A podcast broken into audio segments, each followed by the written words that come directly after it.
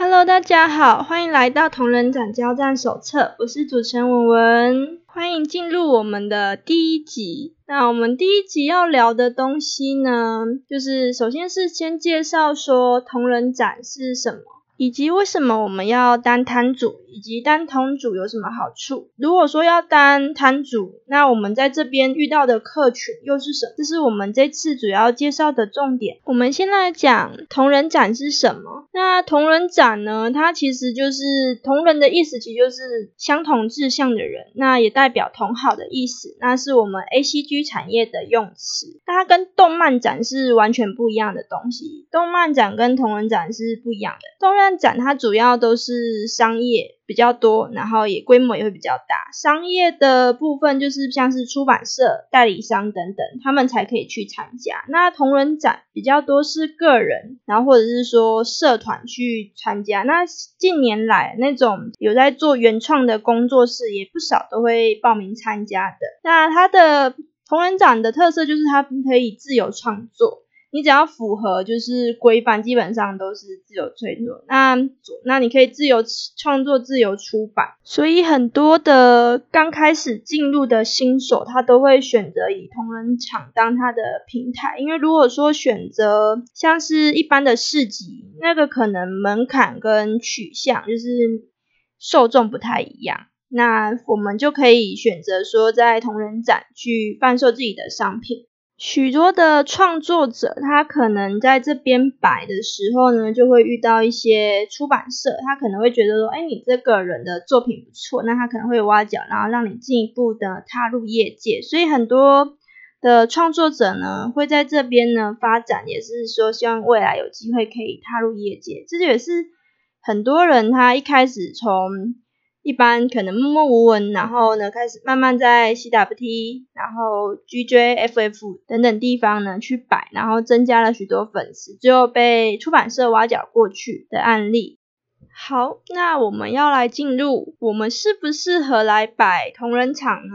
那同人场有什么优点？我们为什么要去摆？以及它的客群？那我们先来讲一下摊主的部分，好了。那通常我们进去那边摆呢，最重要就是了解整个同仁场的生态，以及为了磨练自我。也有很多人是去那边，嗯，摆的时候是去那边认识同行，那其实也不错。但是我们这边，因为我们这边主要是为了讲说可以在场上面赚钱，所以我们这边只是去那边摆爽的话，我们就不列入考虑了。好，首先我们先讲第一点。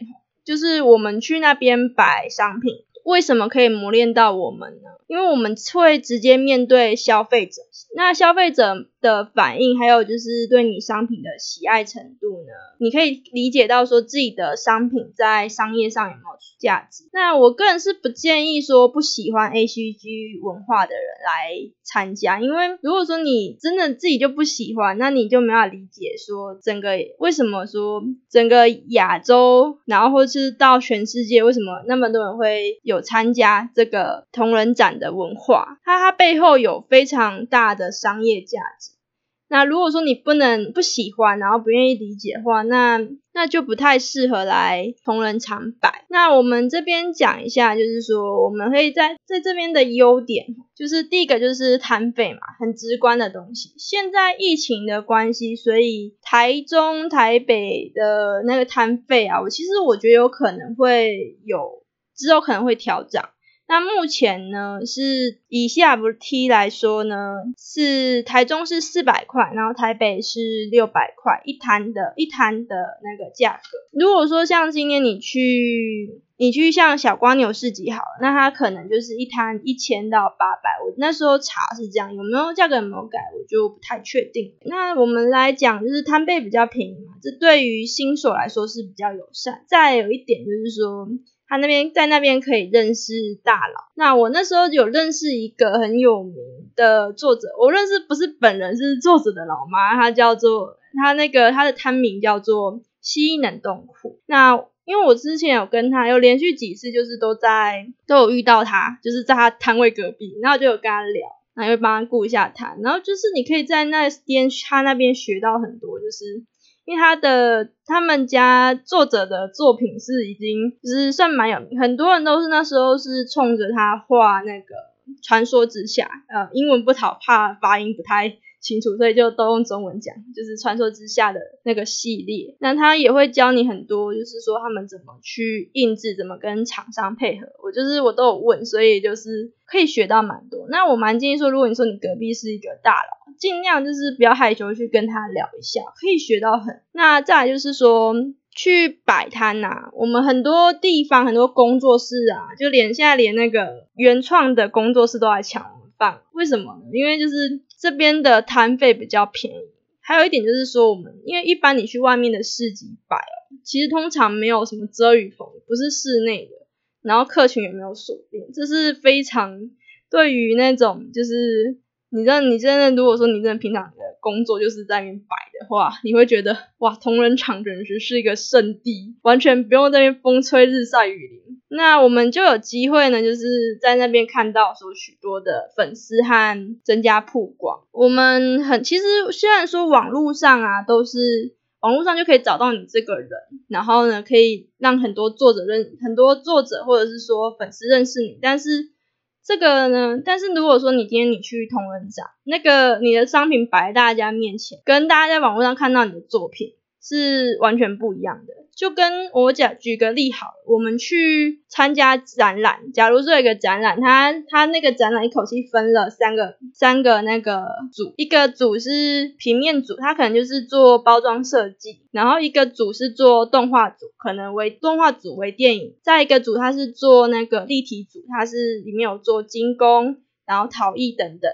基本上你整个转逛完，除非有有些组特别出色，不然你通常你的记忆还是会停留在立体的那种立体组的精工和陶艺上面。那你最没印象，其实通常啊，因为包装组它可能还会有包装出来，就是平面组它可能会有包装的东西出来，它你多少会有印象。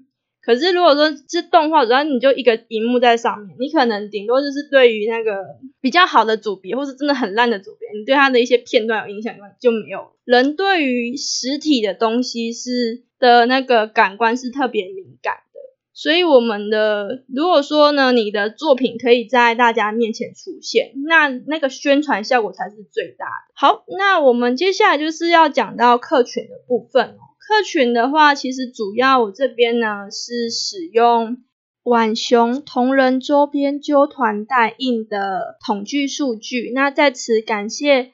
浣熊他的资料调查，然后他有说可以给大家用，那我在此呢就是宣传一下浣熊的它的周边代孕服务啊，其实非常棒。那它有出很多的不同的模板，可以供大家很多新的创作者。他如果说你想要出一些比较特别的商品，可以去找他印制。那他的服务跟态度都很好，有兴趣的话呢，想要印商品可以找他哦。那这边我来开始引用浣熊他的一些资料，今后可能一些数据也都是找浣熊这边的资料。那我这边讲一下，其实我们这边的客群啊，都是其实都是在中学生到出社会。如果说是小学生，也是有我有看过那种小学生。就已经在那边买了，但是还是以中学生到出社会，可能三十岁左右居多。那基本上如果说是三十岁以上的客群，他比较不会去买，就是新手创作者的作品，尤其是如果说你画技还不太够的话，不太会去买。他可能他都会挑比较价格比较高，像是那种抱枕啊，或者像我之前有做个夜灯，很多比较比较就是有那个经济能力的。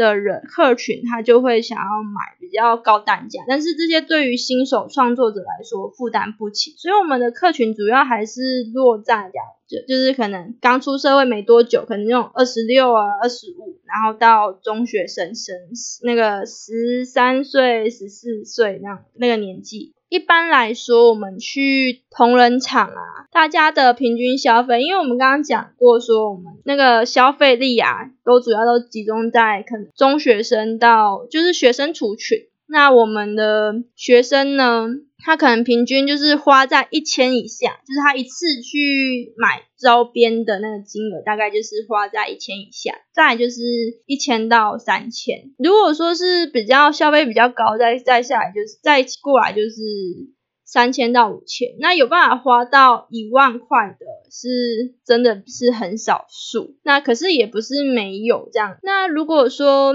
那你一定会想说啊，既然这样子。这边全部都是主要卖给学生，那他们消费力不够，我去选择以比较多人经过的那种市集啊，然后去卖，不是比较好吗？那个消费力不是会比较高吗？我就可以卖比较高的金额。其实不是哦，因为我们这边为什么我们要来同仁场卖？最主要就是他有帮你筛选好喜欢 A C G 的人跟一般的民众。喜欢 A C G 人，他愿意今天愿意花门票钱，然后专程就是为了存那么多钱，就是为了想要来同仁场一次花掉。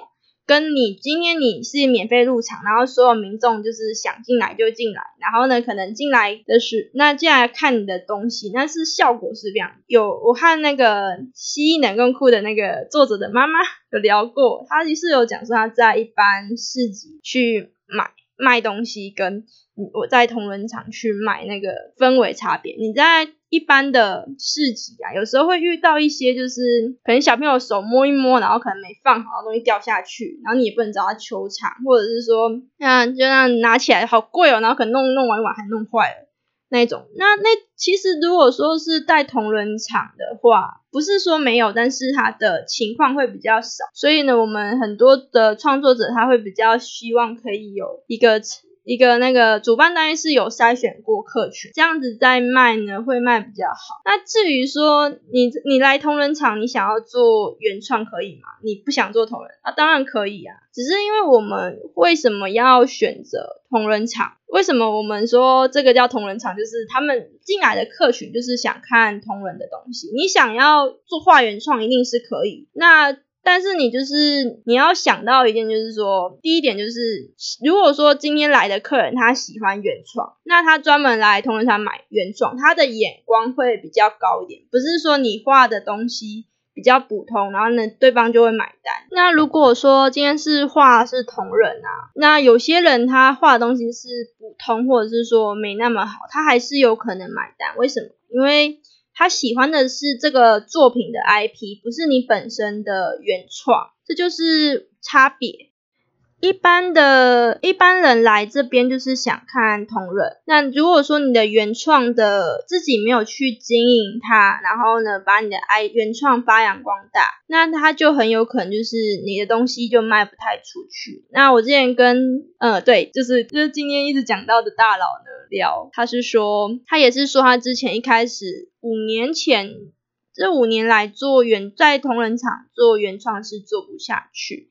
那是后来就是同人加原创，这样慢慢慢慢慢慢就有慢慢的做起来。那其实说实在，有有些人他是完全不喜欢画同人作品，他觉得那叫做蹭热度。那有些人是觉得说没关系，我就是想要靠同人赚钱。那基本上有这些点，我是觉得我是抱着说都对的心态，因为说真的，人本来就是会有自己的坚持。那只要是说，如果说你选择就是全部都做原创，就会像我一开始一样 大 boss。因为我一开始画的东西，那时候都是以说缠绕画或者是欧美写实的作品为主，那也都是黑白居多，不是说补天，而是我画的东西比较偏向，就是不是他们主流的东西，就是。它不够日漫，然后也不够商业，那也不太吸引那个欧美的受众的注意，所以在那种情况下是一定会大爆死。那我建议，如果说你是想来同人展摆，然后觉得说想画都原创的话，那如果说你的画风是比较偏日系风格、可爱的话，你会蛮适合的。然后就是建议说你的粉丝的量。本身就有一定的数量会比较好。再来就是说，如果说你本身比较画欧美风格，你也确保说你画的欧美风格是市场被比较能接受，不要像是说画一些非常非主流的东西。那我通常，如果你建议你的画风比较非主，我个人是建议说，你先养一批粉丝，就是先有养一批粉丝，然后慢慢的印，然后最好是一开始的下成本不要太重，不然真的会有暴死的状况。那我这次的。介绍就差不多到这边。如果说你听完觉得我好像适合在同仁场摆当摊主的话，你就可以开始考虑说接下来要准备什么样的作品，然后可能要印什么样的商品，可以开始考虑这样子。第一集的同仁展交战手册呢，就到这边喽。那谢谢大家，有空再过来收听哦。那下一集呢，我们会讨论到画风。那什么样的画风适合去市集？什么样的画风适合在同人展摆？就是我们下一集讨论的重点。那就敬请期待喽！哒啦啦啦啦啦啦。嗯，这边是安利时间。我的粉丝团是文 X 二的梦园地，那也欢迎大家去那边按赞留言。如果说你有什么问题的话，也可以直接在我粉丝团那边留言就可以了。那如果有疑惑啊，问我的话，我我我就会尽量的回复，在我能力范围内。那有机会，如果说疫情过去，我来出来摆的话呢，有机会也可以在同仁展跟我打招呼哦，谢。谢谢谢大家哦，拜拜。